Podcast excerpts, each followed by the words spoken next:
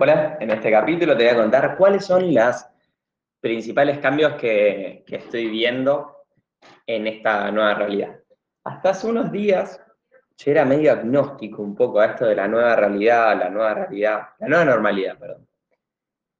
Y dije, bueno, la verdad esto va a ser algo eh, que va a venir, va a pasar y después vamos a volver a la normalidad y ya está.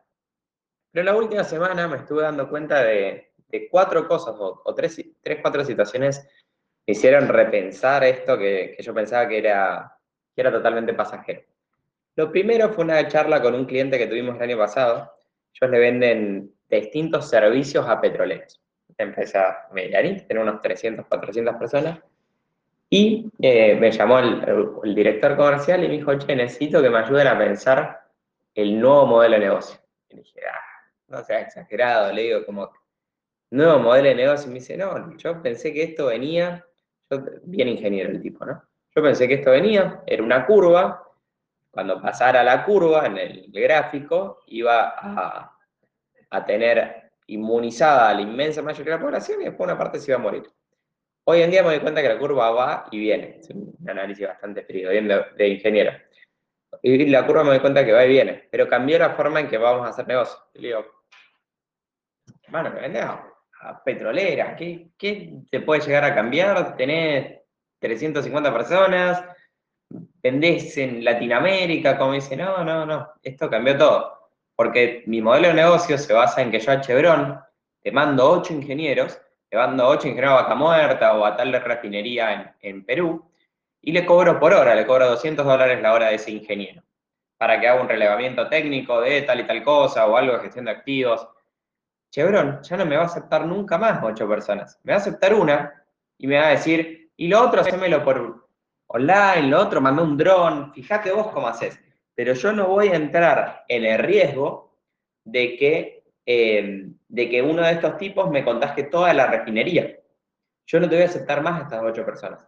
Me pasó también con un cliente, justo todo en la misma semana, con un cliente que, que hace importaciones grandes de China y se lo vende a empresas multinacionales de Centroamérica, es una empresa panameña. Y él me decía, estoy teniendo muchas más reuniones, pero estoy cotizando muchos menos productos. Y dice, ¿cuántos cotizabas antes? Yo por reunión antes cotizaba 40, y ahora 3. Digo, ¿qué pasó? El franeleo. ¿Qué le digo? ¿Qué es eso? Dice, yo antes iba a la reunión y le sacaba un producto, el otro, una loncherita, esto, lo otro, mostraba, mirá, esto le vendía a tal empresa, esto le vendía a esta otra, querés que te cotice uno para, para el tuyo. Y lo que se dio es que hoy en día en, esta reunión virtual, ya el tipo no se tienta, tiene la call conmigo, pero es muy charlada, no ve nada, nada físico, por ende no se tienta. Le digo, pero, y aparte, digo, bueno, pero ese no es el principal problema. Ya había tenido la cola antes con, con la empresa que les conté, le digo, el principal problema es que Fargo, Bimbo o la empresa a la cual vos le vendés, ya no te va a dejar ir a la oficina. Te va, te va, eh, procurement de ellos te va a decir, no, no, que venga dentro de cuatro reuniones para firmar el contrato. Ya no va a dejarte ir a la oficina en las primeras cuatro reuniones. En eso cambió. También nos está pasando mucho eso en retención. Hoy en día tenemos un problema de, de, de retención, de cohesión de equipo, que no es menor y nunca nos había pasado.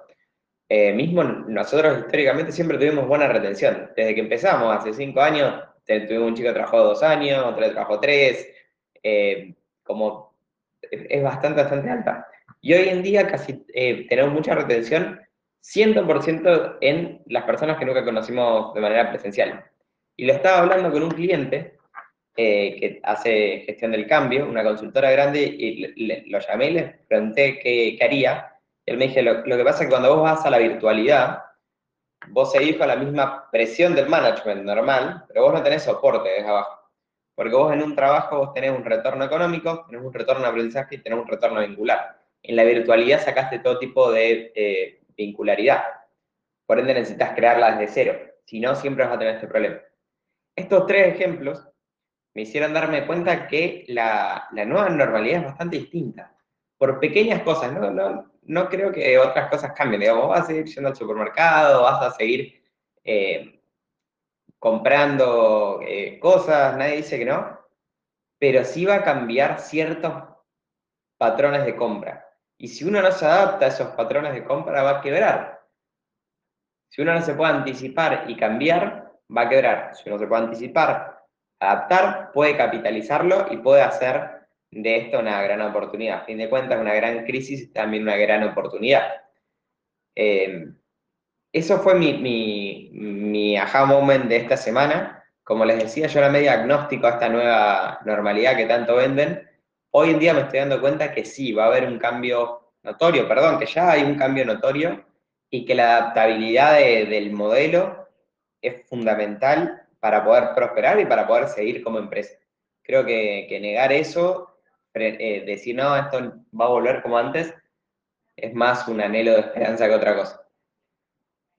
Espero que, te haya servido para que vos te pongas a pensar ahora en qué cambió mi propio modelo, en qué me tengo que adaptar y cómo hago este problema una oportunidad. Que a fin de cuentas es exactamente lo mismo, depende uno cómo lo defina, cómo lo toma y cómo de esta manera lo aprovecha.